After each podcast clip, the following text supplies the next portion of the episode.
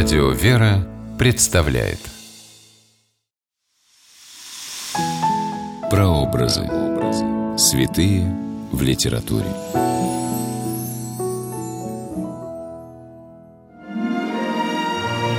Образы святых нашли отражение в разных литературных жанрах, в том числе и подзабытых в наше время. Но каждая строка о святых имеет ценность исторического свидетельства – Здравствуйте! С вами писатель Ольга Клюкина с программой «Прообразы. Святые в литературе». Сегодня мы говорим о праведной княгине Софии Слуцкой из стихотворения «Эпитафии» Соломона Рысинского «Жалобная песня». Эпитафия не как строка на памятнике, а полноценное литературное произведение – Место действия – Слуцкое княжество в Речи Посполитой на территориях современных Польши, Украины, Белоруссии, Литвы и Западе России. Время действия – начало XVII века.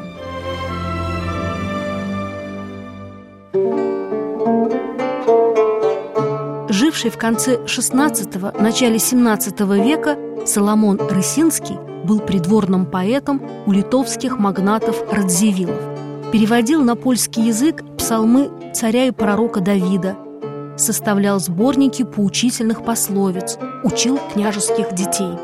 Но главную славу поэту Соломону Русинскому принесли эпитафии, стихотворения, написанные на чью-нибудь смерть. Такие стихи было принято читать запоминальной трапезой в кругу друзей, переписывать в альбомы. Одно из стихотворений эпитафии Соломона Рысинского «Жалобная песня» написано на смерть 25-летней княгини Софии Алелькович Радзивилл. О, приносящая счастье душа, изобилие достоинств, Тех, что лелеет Юнона и в женщине теле растит, Звездочка, ты сохранилась в созвездии Слуцком едино, Между литовскими славой ярчайшая первая дочь. Судьба княгини Софии Слуцкой никого не могла оставить равнодушным. В возрасте двух лет София осталась сиротой, а в семь лет после смерти обоих дядей стала единственной наследницей огромного состояния слуцких князей и чуть ли не самой богатой невестой во всей Речи Посполитой. Опекунство над девочкой взяли родственники со стороны матери, Хаткевичи, почти все католики и протестанты.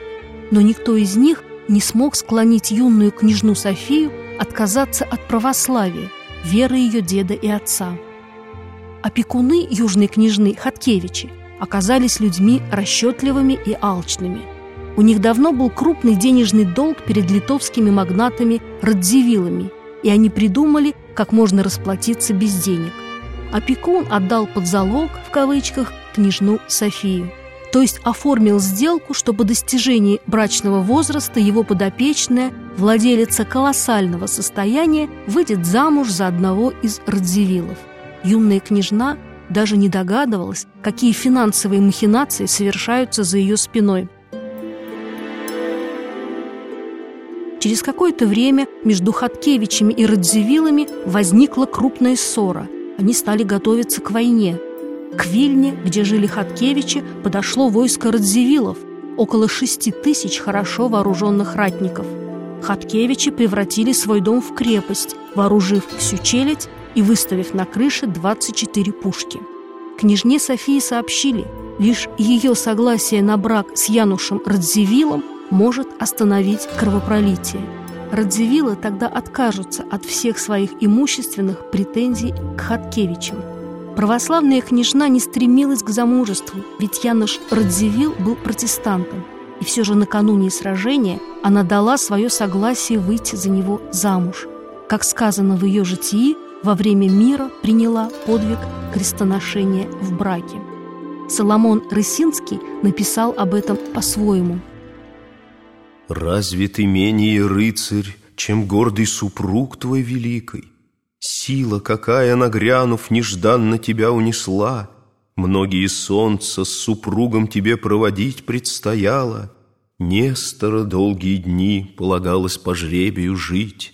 Шло тебе клады считать, драгоценность сокровищ отцовских, Ими делиться с тобой и порадовать жаждал супруг, И полагалось отцом его сделать детишек прелестных.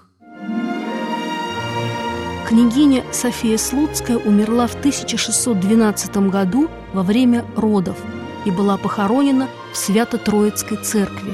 Но память о ней сохранилась на многие века. При заключении брака княгиня София выдвинула мужу условие – он не должен никому препятствовать в Слуцком княжестве исповедовать православную веру.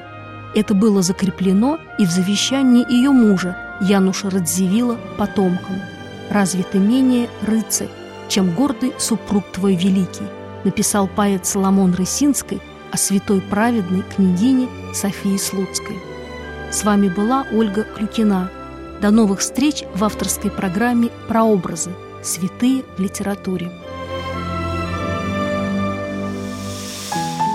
Прообразы. Святые в литературе. При реализации проекта используются средства государственной поддержки, выделенные в качестве гранта в соответствии с распоряжением президента Российской Федерации от 1 апреля 2015 года номер 79 РП и на основании конкурса, проведенного Союзом женщин России.